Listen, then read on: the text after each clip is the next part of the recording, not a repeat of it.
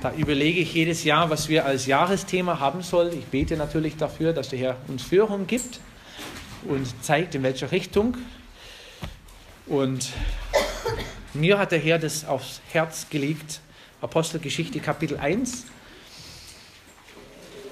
Also nicht, dass das ganze Kapitel dann das Jahresthema ist, aber wir kommen gleich zu dem Vers, was für uns in 2017 wichtig sein wird.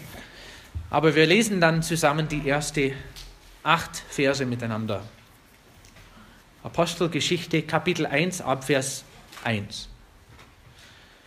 Den ersten Bericht habe ich verfasst, o Theophilus, über alles, was Jesus anfing zu tun und zu lehren, bis zu dem Tag, da er in den Himmel aufgenommen wurde, nachdem er den Aposteln, die er erwählt hatte, durch den Heiligen Geist Befehl gegeben hatte. Ihnen erwies er sich auch nach seinem Leiden als lebendig, durch viele sichere Kennzeichen, indem er ihnen während 40 Tagen erschien und über das Reich Gottes redete. Und als er mit ihnen zusammen war, gebot er ihnen nicht von Jerusalem wegzuweichen, sondern die Verheißung des Vaters abzuwarten, die ihr, so sprach er, von mir vernommen habt.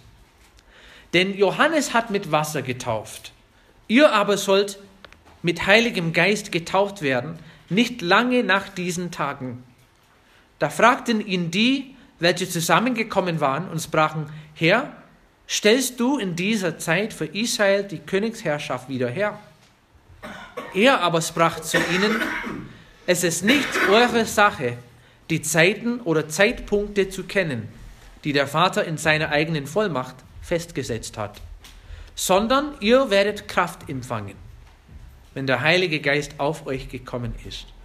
Und ihr werdet meine Zeugen sein in Jerusalem und in ganz Judäa und in Samaria und bis an das Ende der Erde. Wir wollen nochmal zusammen beten. Herr Jesus, ich danke dir nochmal für diesen Auftrag, den der Herr Jesus Christus sein Jünger gegeben hat, Herr. Und ich danke dir, dass wir nicht in der Welt sind für uns selbst. Du hast gesagt, du willst deine Gemeinde bauen. Und das tust du auch, aber du baust nicht die Gemeinde nicht für uns selbst. Natürlich ist es eine Folge und es kommt daraus, dass die Gemeinde und die Leute in der Gemeinde ermutigt werden und gestärkt werden im Glauben und wachsen dürfen im Glauben. Aber du hast uns auch einen sehr großen Auftrag gegeben. Und zwar ist es unser Job, es ist unsere Aufgabe, diese Welt mit der frohen Botschaft zu erreichen. Und ich danke dir, dass wir einen Auftrag haben, Herr. Ich bitte auch, Herr, dass wir als Gemeinde in diesem kleinen Dorf dieses Jahr den Auftrag ernst nehmen werden. Dass wir das Evangelium hinaustragen werden in die Welt hinein. Und dass Menschen das Licht Jesu Christi in uns sehen werden. Ich bitte, Herr, dass wir heute ermutigt werden, dass wir ermuntert werden, dass wir auch sehen dürfen, was du mit uns vorhast. Und ich danke dir auch für die Vorbilder, die wir in deinem Wort sehen dürfen. Das bete ich im Namen Jesu. Amen. Amen. Also keine Angst, ich habe nicht vor, jetzt durch Apostelgeschichte zu predigen. Ich habe schon eine andere Serie vor. Wir fangen dann in den nächsten Wochen mit 2. Korinther an. Wir haben letztes Jahr und vielleicht ein Stück von 2015 auch uns mit dem Brief beschäftigt, aber dieses Jahr steht 2. Korinther dran, sonntags im Gottesdienst. Aber ich wollte Anfang des Jahres von dieser Stelle lesen, weil es eine wichtige Stelle ist für jede Gemeinde. Natürlich ist es ein Buch von Lukas geschrieben, der war ein Arzt. Wir lesen auch nicht so viel von Lukas in der Schrift. Wir haben hier die Einleitung, wie er geschrieben hat und an wem er geschrieben hat. Äh, und gleich im Vers 1 sieht man, dass es nicht sein erstes Schreiben ist. Er hat auch schon vorher etwas geschrieben. Hier steht, den ersten Bericht habe ich verfasst, O Theophilus. Und natürlich, wenn man das Evangelium von Lukas liest, dann liest man auch gleich den Namen. Der Lukas hat dann extra ein Schreiben zusammengefasst für seinen Freund äh, Theophilus, der ist wahrscheinlich ein Griecher, hat einen tollen Namen gehabt. Sein Name heißt eigentlich Freund Gottes oder einer, der Gott liebt. Theophilus, die zwei Worte zusammen. Und der hatte auch irgendwann mal in seinem Leben was mündlich gehört von der Lehre Jesus Christus.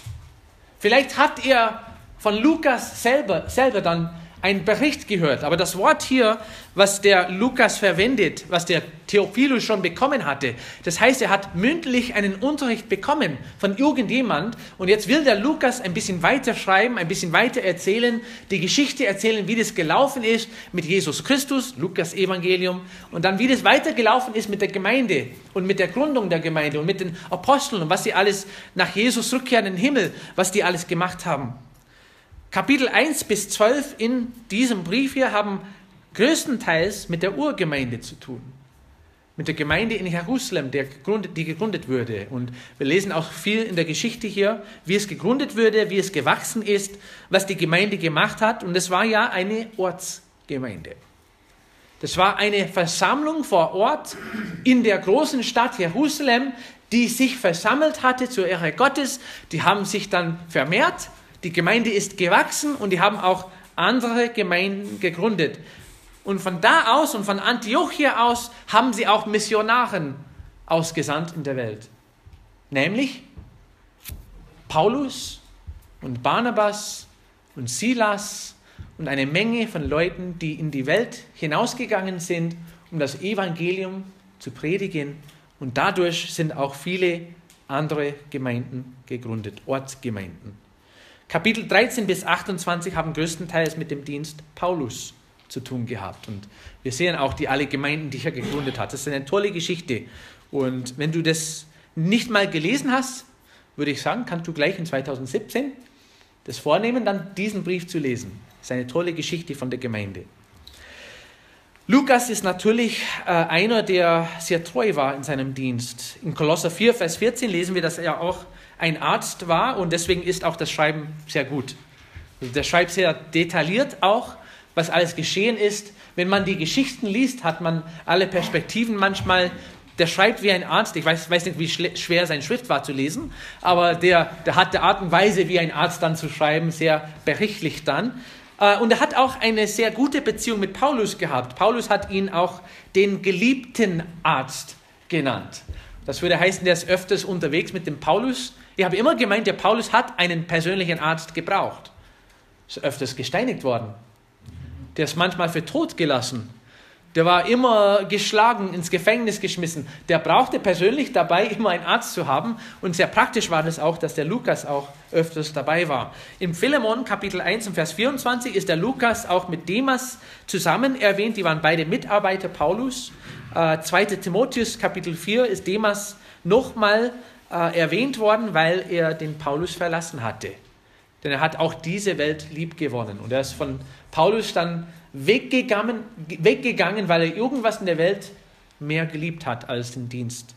Und das war eine traurige Geschichte, aber trotzdem ist der Lukas beim Paulus geblieben.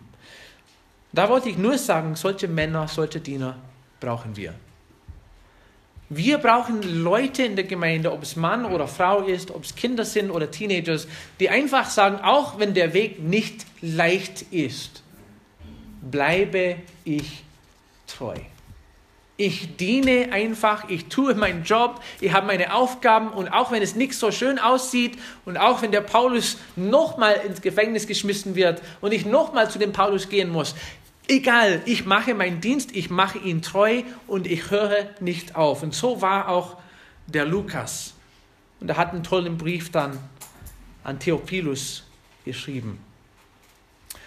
Zweck dieser zwei Bücher war dann, dass Theophilus einen geschriebenen Bericht haben könnte. Wann oder wie oder ob er sich bekehrt hat, wissen wir nicht. Wir wissen nur, er hat die Möglichkeit gehabt, von Jesus was zu erfahren. Er hat auch viel erfahren von der Gemeinde Gottes. Und dann lesen wir weiter. Ihnen erwies er sich, Vers 3, ihnen erwies er sich auch nach seinem Leiden als lebendig, durch viele sichere Kennzeichen, indem er ihnen während 40 Tagen erschien und über das Reich Gottes redete. Und jetzt erzählt der Lukas ein bisschen davon, was der Herr Jesus gemacht hat nach seiner Auferstehung. Das haben wir auch schon vor etliche Wochen gelesen in 1. Korinther Kapitel 15.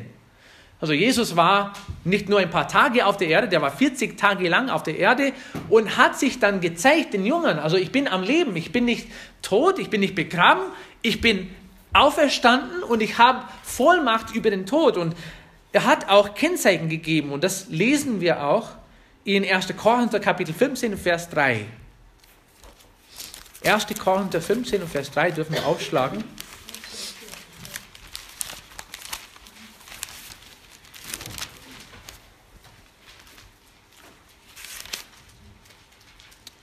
Denn ich habe euch zuallererst das überliefert, was ich auch empfangen habe, nämlich, dass Christus für unsere Sünden gestorben ist nach den Schriften und dass er begraben worden ist und dass er auferstanden ist am dritten Tag nach den Schriften und dass er dem Kephas erschienen ist, danach den Zwölfen.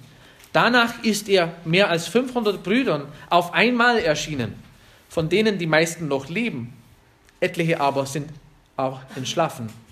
Danach erschien er dem Jakobus, hierauf sämtlichen Aposteln. Zuletzt aber von allen erschien er auch mir, der ich gleichsam, der gleichsam eine unseitige Geburt bin. Also der Jesus war die ganze Zeit unterwegs, er hat es bewiesen auch, ich bin auferstanden.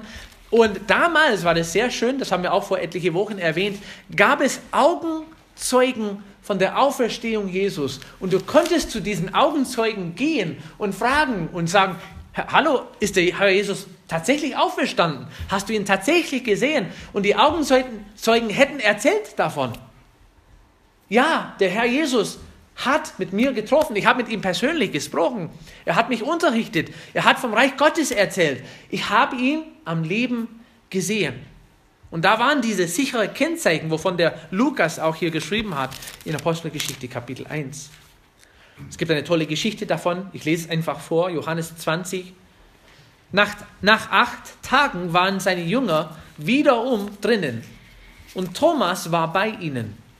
Da kommt Jesus, als die Türen verschlossen waren, und tritt in ihre Mitte und spricht, Friede seid mit euch.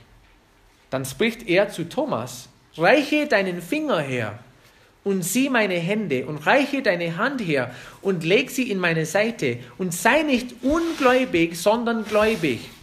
Und Thomas antwortete und sprach zu ihm, mein Herr und mein Gott. Jesus spricht zu ihm, Thomas, du glaubst, weil du mich gesehen hast. Glückselig sind die, nicht sehen und durch Glauben. 2017. Es gibt keine Augenzeugen mehr. Die sind alle verstorben. Aber es gibt Lebenszeugen. Es gibt Leute, die trotzdem eine Erfahrung mit dem auferstandenen Jesus gemacht haben. Die persönlich eine Entscheidung getroffen haben, den Herrn Jesus in ihrem Leben reinzulassen und vertrauen auf das, was Jesus am Kreuz gemacht hat. Und die haben eine persönliche Erfahrung mit Jesus Christus. Und Jesus hat von solchen Leuten auch gleich dem Thomas erzählt. Also, du glaubst, weil du gesehen hast. Du hast mich anfassen können, du hast mich irgendwie antasten können. Aber es gibt Leute, die nicht sehen werden und die werden es nur lesen oder irgendwie in einer Predigt, äh, Predigt hören. Und die werden auch glaub, glauben. Die sind glückselig auch. Und das sind unsere Kennzeichen.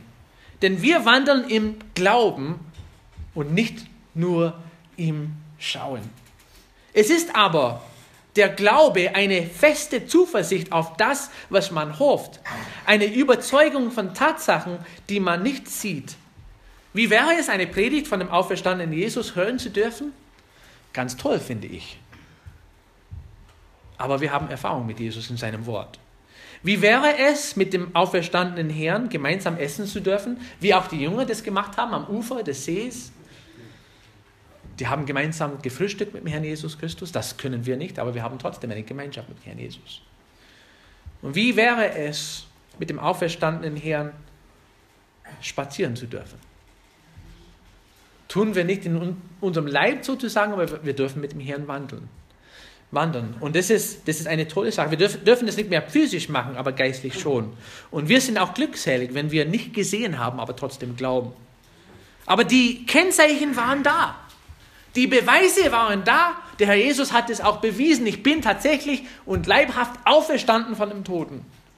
Und davon wollte der Lukas hier seinem Freund Theophilus ein bisschen erzählen. Und dann schreibt er weiter in Vers 4. Und als er mit ihnen zusammen war, mit wem?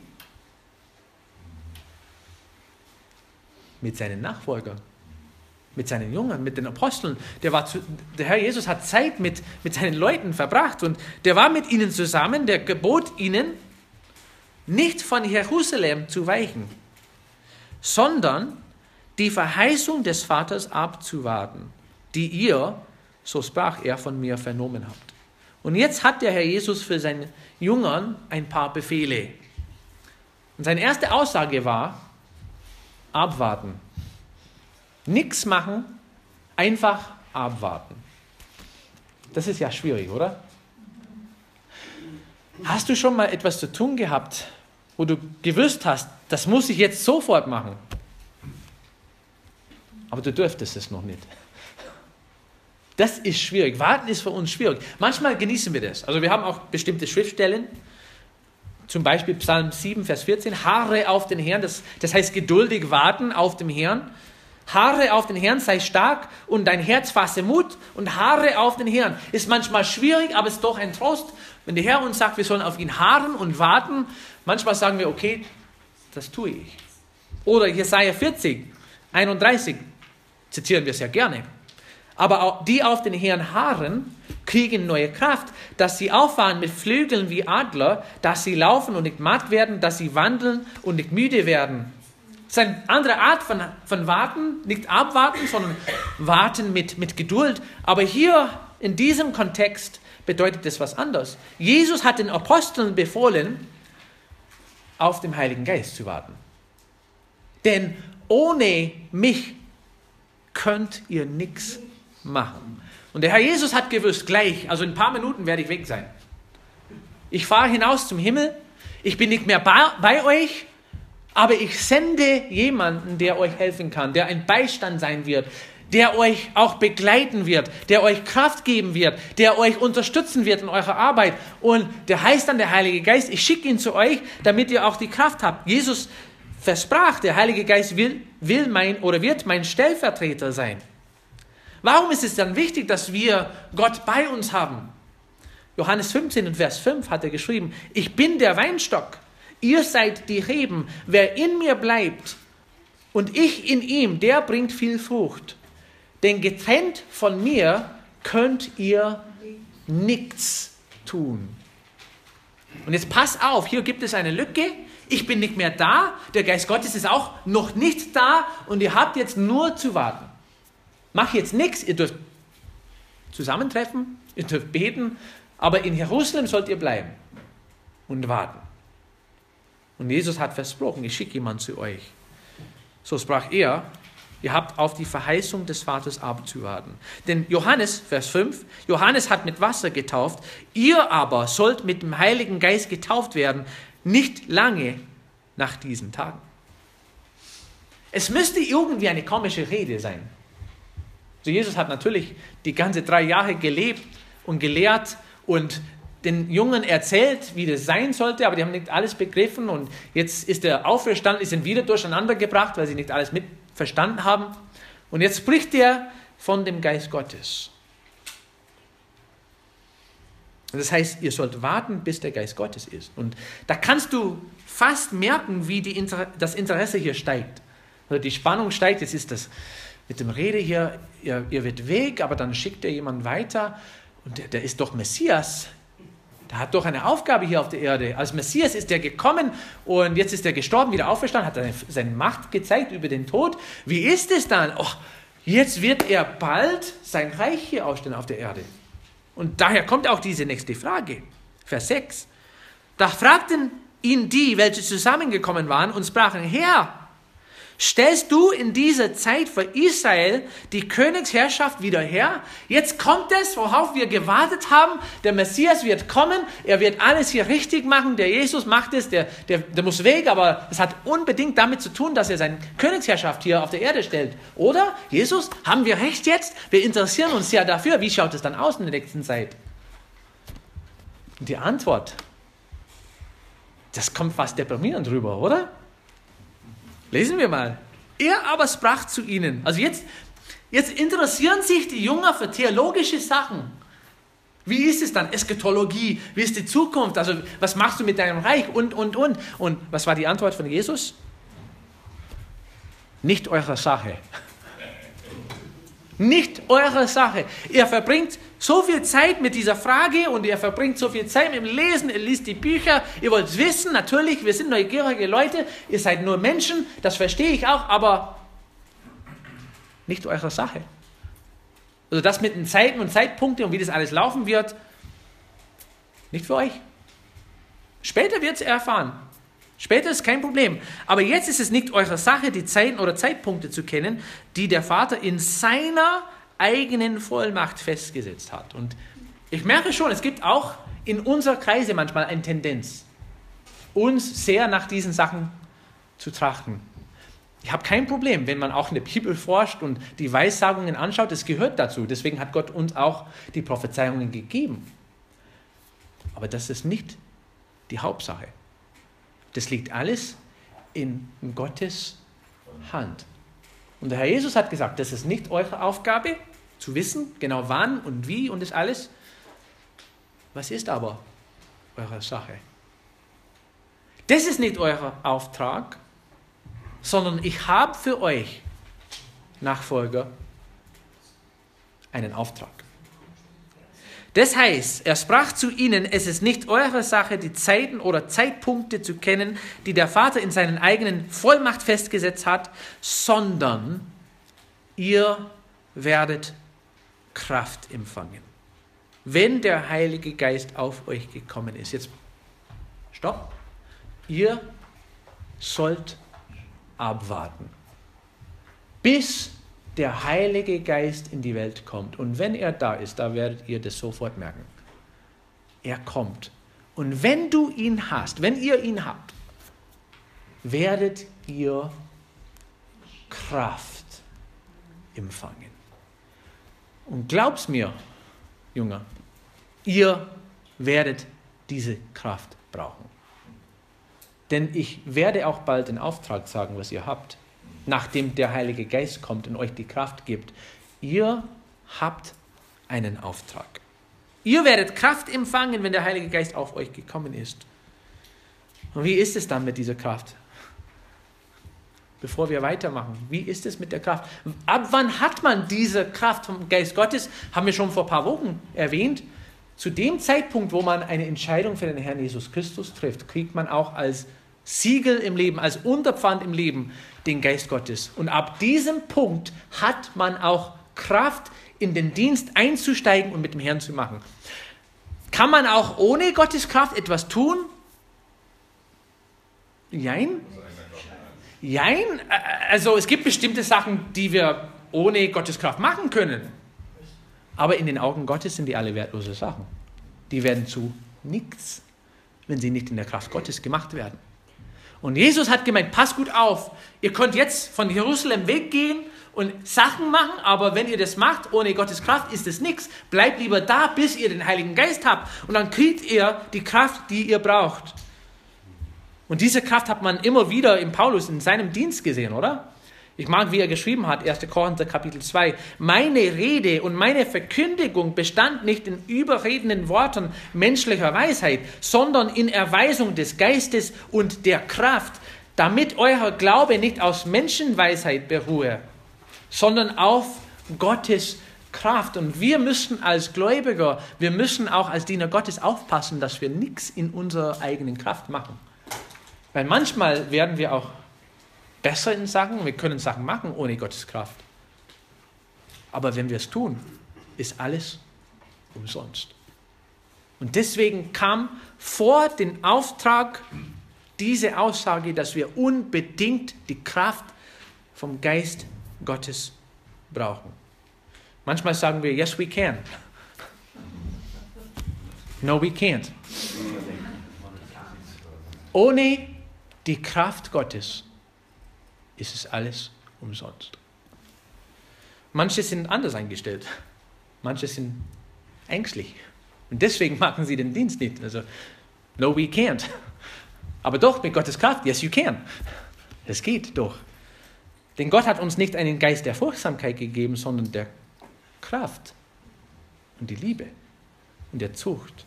Also ihr werdet Kraft empfangen und eine Weile später ist es geschehen, an diesem Pfingsttag. Der Heilige Geist ist gekommen. Und die Apostel und die Jünger und die alle, die Jesus Christus angenommen hatten, haben den Geist Gottes bekommen. Und sie haben auch gleich diese Kraft bekommen, um den Auftrag zu machen. Aber wir haben noch nicht von dem Auftrag gelesen. Vers 8 nochmal. Sondern ihr werdet Kraft empfangen, wenn der Heilige Geist auch euch gekommen ist. Und jetzt kommt der Auftrag. Und ihr werdet meine Zeugen sein. Ihr werdet meine Zeugen sein. Das ist fast eine Voraussage, oder? Das ist fast eine Prophezeiung. Es ist nicht mehr so ein Befehl, also ihr sollt meine Zeugen sein, sondern ihr werdet meine Zeugen sein. Das ist ein bisschen was anderes. Ich, ich sehe doch die Zukunft, ich weiß, wie das laufen soll und laufen wird und ich sage es euch, ihr werdet Zeugen sein. Was ist ein Zeuge? Was macht ein Zeuge eigentlich?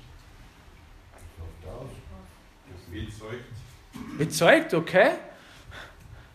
Kann man das ein bisschen. Zeugnis von jemand anderem. Er sagt die Wahrheit. Er sagt die Wahrheit über, über was? was, was er erlebt hat oder gesehen hat oder er selbst erfahren hat. Ähm, muss bestätigt werden, aber es muss selbst eine Erfahrung geben, sonst ist kein Zeugnis mehr. Zum Beispiel, jetzt, ihr, ihr meint, ich schaue nur Football an. Es stimmt auch, ich schaue fast nichts anderes im Fernseher als Football. Also wenn ich Fernsehen schaue, dann schaue ich Football an. Ähm, gestern wir sind nach Hause gegangen. Äh, der Papa von Julia, der ist ein Alabama-Fan. Alabama hat gestern gespielt, das ist die Halbfinale. Und ehrlich gesagt, ich hatte nichts vor, das Spiel anzuschauen. Ich wollte es nur schnell einschalten und schauen, wer führt. Und ausschalten. Und Alabama hat gewonnen, falls es später vergessen wird zu sagen. Äh, Alabama hat gewonnen, aber genau in diese zwei Minuten, ich habe das Spiel tatsächlich nur zwei Minuten angehabt, genau in dieser Zeit hat Alabama einen Touchdown gemacht. Ich habe es gesehen mit meinen eigenen Augen. Also ich war nicht im Stadion, aber ich habe es trotzdem gesehen. Und das war ein tolles Touchdown, wie er es gemacht hat. Es ist durchgelaufen. Stadion, ha, es war toll. Glaubst du mir, Adrian? Ja. Kannst du Zeugnis davon geben?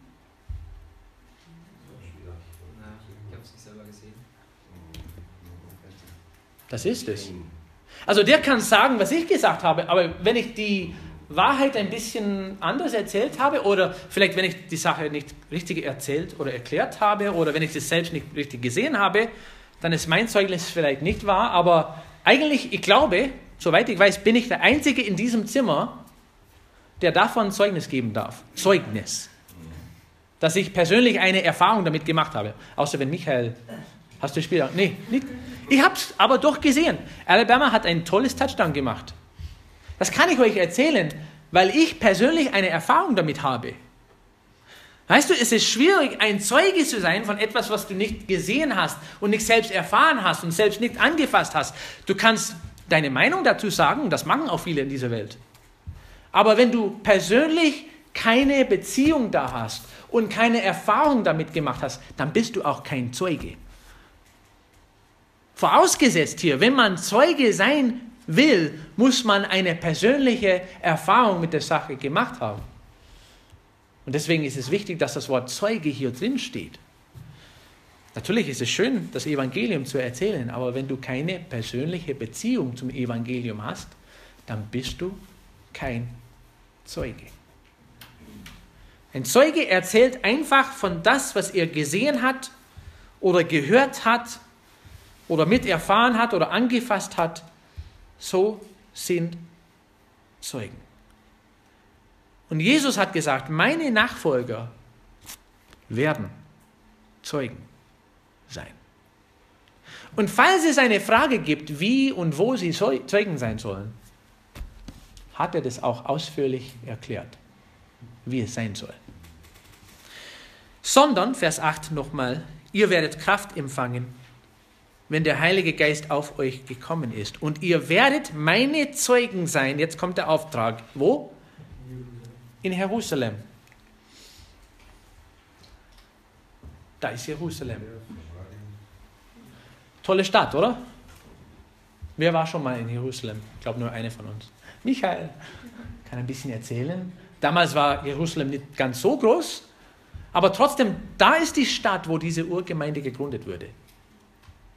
Da ist die Stadt, genau in diesen Straßen sind Tausende von Menschen zum Glauben gekommen. Die haben die Predigt von Petrus gehört. Die haben die Entscheidung getroffen, den Herrn Jesus nachzufolgen. Also in dieser Stadt haben sie ihr Zeugnis gegeben und man muss ehrlich sagen, in dieser Stadt soll immer wieder Zeugnis gegeben. In Jerusalem, jetzt spricht er mit den Nachfolgern, jetzt spricht er mit den Aposteln, aber wir wohnen nicht mehr in Jerusalem. Also wenn wir in unserem Ortschaft Zeugnis ablegen wollen, wo müssen wir das machen? Ja. Genau da. Oberpfrauendorf, Markt Berhartshausen, Kreis Regensburg. Unser Jerusalem. Da haben wir einen Auftrag, im Dorf hier das Evangelium zu predigen und zu leben und Zeugnis davon zu geben. Da haben wir einen Auftrag in Markt Berhartshausen. Okay, das gehört auch zu Jerusalem für uns. Oder auch Regensburg, das ist nicht so weit weg. Das ist unser Jerusalem. Das ist unser Kreis, wo wir jeden Tag versuchen sollen, von Jesus zu erzählen und Menschen für den Herrn zu gewinnen und zu sagen, jetzt will ich den Missionsauftrag hier in meiner Nähe erfüllen. Das ist unser Auftrag als Gemeinde, als Christen, dass wir hier die frohe Botschaft verkündigen. Aber da steht nicht nur Jerusalem. Ihr werdet meine Zeugen sein in Jerusalem und in ganz Judäa. Erstmal.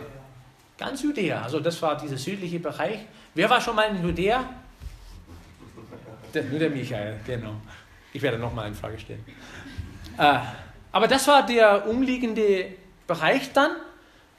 Das war nicht unbedingt direkt in Jerusalem, aber es könnte auch ländlich sein. Aber in diesem Bundesland hätte man vielleicht das Evangelium verkündigen sollen. Und was ist dann unser Judäa? Bayern. Ja klar, das sei mal mir. Aber wir haben auch die Aufgabe, in Bayern, in ganz Bayern, das Evangelium rauszutragen und die Menschen hier, wo Gott uns hingestellt hat, in, unser, in unserer Region dann die frohe Botschaft zu geben. Selbst wenn es schwierig ist zu verstehen. Genau. Und was kommt als nächstes dann? Hat jemand schon gesagt? Samaria. Ach so, also hier ist Judäa, genau, Jerusalem, Judäa. Samaria, das war ein Nachbarland. Wer war schon mal in Samaria? Nicht? Ja, doch, okay, der Michael. Also, die Leute damals haben den Auftrag gehabt, erstmal in Jerusalem und aber auch in Judäa und aber auch in Samaria. Was wäre für uns Samaria? Das kann man vielleicht ein bisschen diskutieren. Es könnte, könnte Österreich sein, was doch schwierig ist. Es könnte auch ganz Europa sein, die Nachbarländer.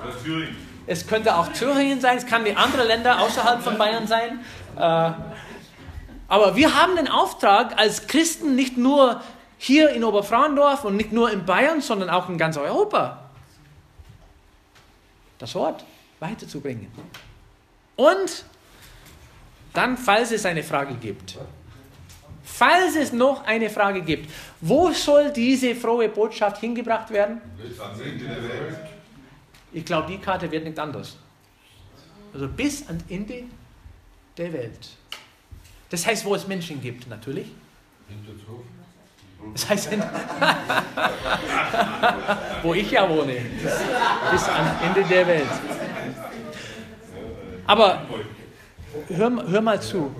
Wisst ihr, wie das laufen soll? Manchmal geht hinaus, manchmal meinen wir, okay, wenn wir Oberfrauendorf erreicht haben, dann werden wir unseren Kreis ein bisschen ausdehnen und wir werden auch dann Bayern erreichen. Und wenn Bayern erreicht ist, dann versuchen wir auch Deutschland zu erreichen. Und wenn Deutschland erreicht wird, dann versuchen wir auch Europa zu erreichen. Aber hier steht einfach in Jerusalem und gleichzeitig in ganz Judäa und gleichzeitig in Samaria und gleichzeitig bis an das Ende der Erde. Das Ende der Es ist auch, genau. Alle Punkte auf der Weltkarte gehören dazu. Unser Auftrag als Gemeinde ist natürlich, dass wir Zeugnis hier ablegen, wo wir sind, aber auch, dass wir weiterschauen. Dass wir nicht nur beschäftigt sind mit unserer Heimat, toll. Wir sollen, wir müssen auch Menschen hier erreichen, aber wir sollen auch gleichzeitig weiterdenken. Deswegen gibt es Mission.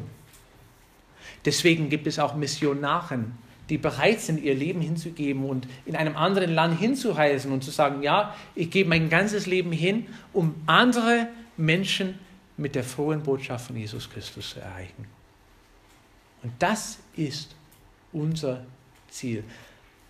Also nicht, dass wir so sehr sagen, was ist dann unser Jahresthema? Wisst ihr, was unser Jahresthema ist? Ihr werdet Zeugen sein. Ihr werdet Zeugen sein. Egal ob hier oder unterwegs in der Arbeit oder ob wir Missionaren unterstützen. Es mag auch sein, dass wir dieses Jahr eine Missionsreise machen nach Rumänien. Der Mirci hat mir eingeladen, mich eingeladen. Und vielleicht fahren etliche von euch damit. Es wäre eine schöne Sache dann zu schauen, dass wir nicht nur hier in Oberfrauendorf, sondern gleichzeitig die ganze Welt mit der Botschaft von Jesus Christus erreichen. Und ich weiß, ich weiß, wie es in den Gedanken manchmal ist. Also weißt du, wir sind eine kleine Gemeinde, wir sind eine ländliche Gemeinde am Ende der Welt. Wen können wir beeinflussen? Also was, was können wir tun, um Menschen überall auf der Welt zu erreichen? Ich möchte eine kurze Geschichte lesen von einer kleinen Gemeinde in Griechenland. Und der Paulus hat einen Brief an diese Gemeinde geschrieben. In Thessalonika. Thessaloniki. Wir wissen ja, schreibt der Paulus, wir wissen ja von Gott, geliebte Brüder, um eure Auserwählung. Denn unser Evangelium ist nicht nur im Wort zu euch gekommen, sondern auch in Kraft und im Heiligen Geist und in großer Gewissheit, so wie ihr ja auch wisst, wie wir unter euch gewesen sind, um euretwillen. Also wir waren mal bei euch, wir haben das Wort gepredigt, ihr habt es angenommen in der Kraft Gottes. Und ihr seid unsere und des Herrn Nachahmer geworden, indem ihr das Wort unter viel Bedrängnis aufgenommen habt mit Freude des Heiligen Geistes. Das sind zwei Worte, die normalerweise nicht gekuppelt sind, oder? Bedrängnis, Freude. Aber trotz dieser Bedrängnis haben sie Gottes Freude im Leben gehabt und die haben das Wort aufgenommen. Und was haben sie damit gemacht? Sodass ihr Vorbilder geworden seid für alle Gläubigen in Mazedonien und Achaia. Und denn von euch aus ist das Wort des Herrn erklungen, nicht nur in Mazedonien und Achaia, sondern überall ist euer Glaube an Gott bekannt geworden, sodass wir es nicht nötig haben, davon zu reden. Denn sie selbst erzählen von uns, welchen Eingang wir bei euch gefunden haben und wie ihr euch von den Götzen zu Gott bekehrt habt um dem lebendigen und wahren Gott zu dienen und um seinen Sohn aus dem Himmel zu erwarten, den er aus den Toten auferweckt hat, der uns errettet vor dem zukünftigen Zorn. Hey, ihr seid ja eine kleine Gemeinde in Thessaloniki, aber ihr habt einen Ruf. Und nicht nur in eurer Stadt, nicht nur in eurem Bereich, wo ihr seid, nicht nur in Mazedonien, nicht nur in Achaia, sondern überall auf der Welt wissen Leute von der Gemeinde in Thessalonika. Und die haben missioniert. Die haben Menschen rausgesandt. Die haben Missionaren unterstützt. Das werden wir, wir machen jetzt zweite Korinther durch. Der Herr hat das so, alles so toll geführt. Äh, zweite Korinther hat auch viel mit Mission zu tun. Und wir werden Mission begegnen dieses Jahr. Aber es fängt erstmal hier an, ihr werdet Zeugen sein. Aber erstmal muss man die Kraft Gottes haben. Und deswegen, sondern ihr werdet Kraft empfangen, wenn der Heilige Geist auf euch gekommen ist. Und ihr werdet meine Zeugen sein in Jerusalem und in ganz Judäa und Samaria und bis an das Ende der Erde. Und das sollen wir dieses Jahr tatsächlich als Gemeinde versuchen.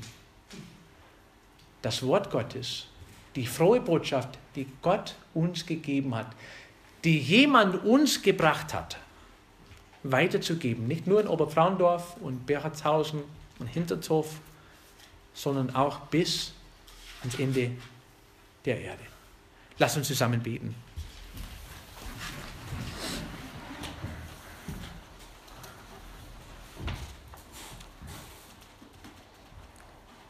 Herr, ich danke dir sehr für diesen Auftrag. Und menschlich gesehen haben wir ja einen Auftrag, der unmöglich ist zu erfüllen. Wir sind ja doch eine kleine Gemeinde. Ich bin aber dankbar, dass wir nicht die einzige Gemeinde sind. Ich bin sehr dankbar, dass du auch jetzt andere Gemeinden in Bayern jetzt gründest, dass die auch wachsen jetzt. Die ziehen auch mit. Ich danke dir auch für die Gemeinden in den USA, die helfen, für die Gemeinden hier in Europa, in Deutschland, damit das Wort Gottes verbreitet wird. Und ich bitte, Herr, dass du uns auch Weisheit geben möchtest dieses Jahr, wie wir am besten unsere Zeit, unser Geld, unser Leben investieren können, um diesen Auftrag zu erfüllen. Ich bitte, Herr, dass wir auch verstehen werden, dass die Gemeinde nicht nur für uns da ist, sondern für die Welt, damit die Welt das Licht Jesu Christi sieht. Und ich bitte, Herr, dass wir das im Herzen haben werden dieses Jahr. Und Herr, ich kenne nicht alle die Herzen, ich weiß nicht, ich kann nicht in ein Herz hineinschauen, vielleicht gibt es doch einen hier, der noch nicht ein Zeuge ist. Vielleicht ist jemand hier heute im Zimmer, der oder die noch nicht eine Entscheidung getroffen hat und doch noch nicht eine Erfahrung gemacht hat mit dem auferstandenen Herr. Dann bitte ich auch heute, dass diese Botschaft angenommen wird und dass auch durch den Glauben eine neue Geburt geschehen darf, Herr. Und wir würden uns da freuen, wenn es der Fall wäre.